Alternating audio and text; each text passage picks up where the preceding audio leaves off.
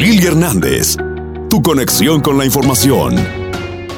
La bienvenida para el periodista Luis de León desde el sitio digital La Esquina, que llega también con información, todo el resumen de la semana de lo que ha acontecido en materia de noticias para nuestra comunidad. Adelante, Luis. ¿Qué tal Lili? Muy buenos días. Gracias por tenerme en tu programa El Poder de la Información. Pues arrancamos con noticias. Déjame contarte que este viernes la escuela de Hathor Elementary realizó un evento para celebrar el mes de la hispanidad.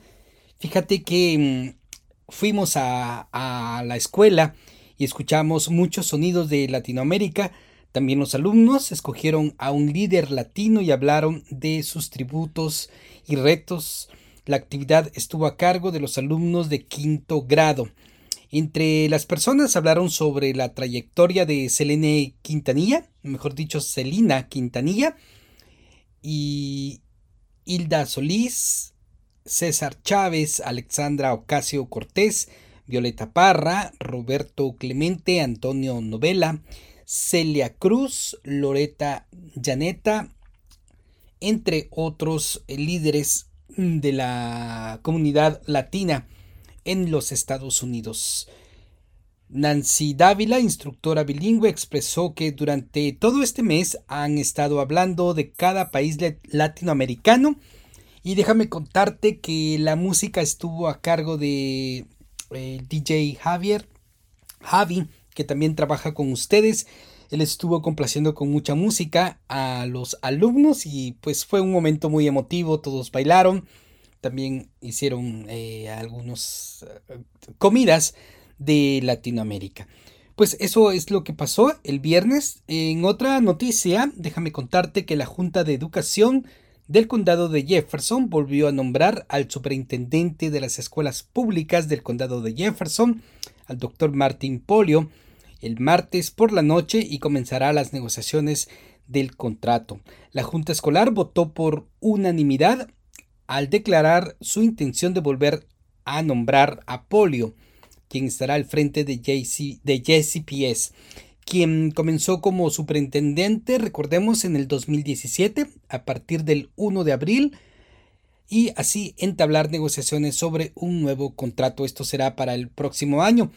El contrato inicial de Polio por cuatro años, que le pagan cerca de 276 mil dólares al año, vencerá en marzo del próximo año.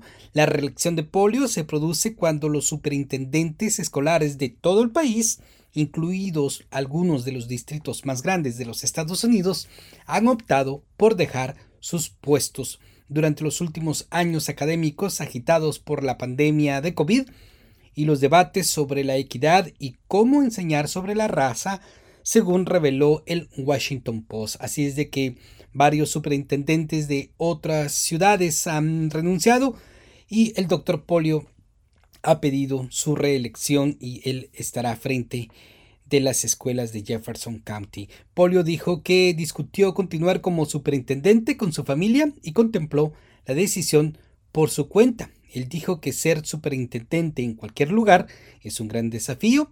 También agregó que cree que cuando se ve el volumen de negocios a nivel nacional, se puede ver lo difícil que se está siendo, pero además de eso, es un gran reto.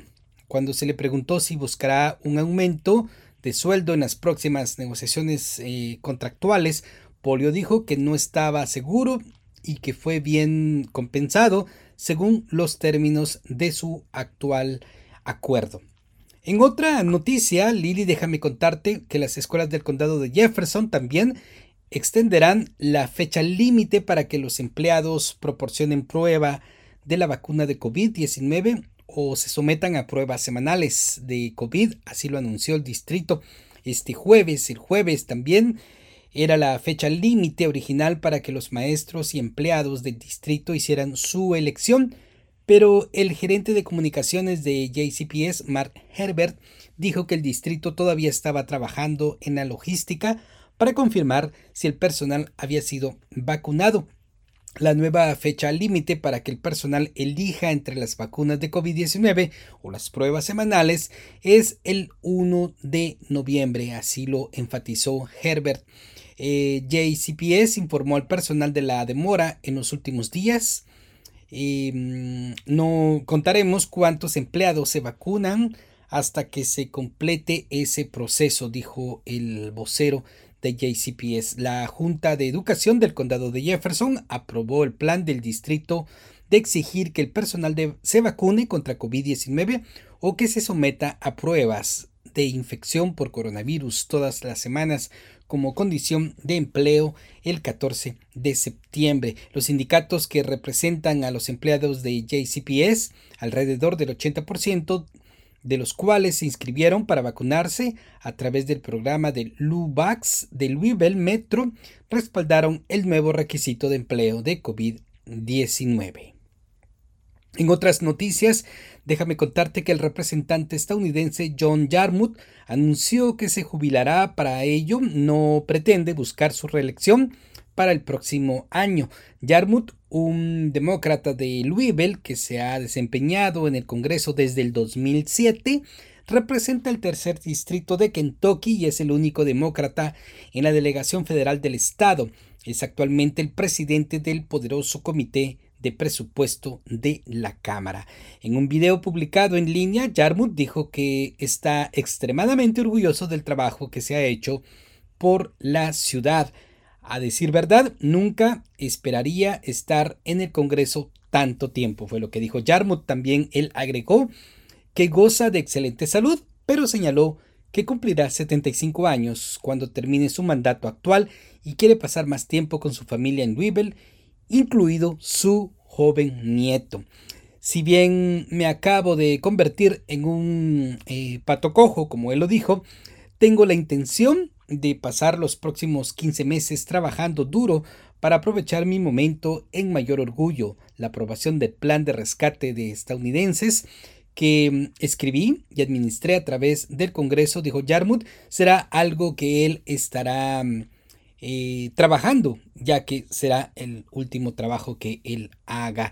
Eh, soy padre de tres niños muy pequeños, eh, soy de Louisville y toda la vida soy el líder demócrata del senador de Kentucky, fue lo que dijo em, el señor Yarmouth. Así es que ya lo saben, pues este, el señor Yarmouth pues deja eh, el cargo y vamos a ver quién eh, de los demócratas estará listo para las próximas elecciones. Al respecto, el alcalde de Louisville, Greg Fisher, también un demócrata, se ha eh, rumorado a lo largo de años como un posible candidato para su cargo federal una portavoz de Fisher, eh, Jessica Winston, dijo que eh, a través de un comunicado el martes que el alcalde no tiene intención de postularse para el escaño, se centra únicamente en su trabajo como alcalde para ayudar a la ciudad a recuperarse de la pandemia y convertirse en una persona más equitativa y compasiva.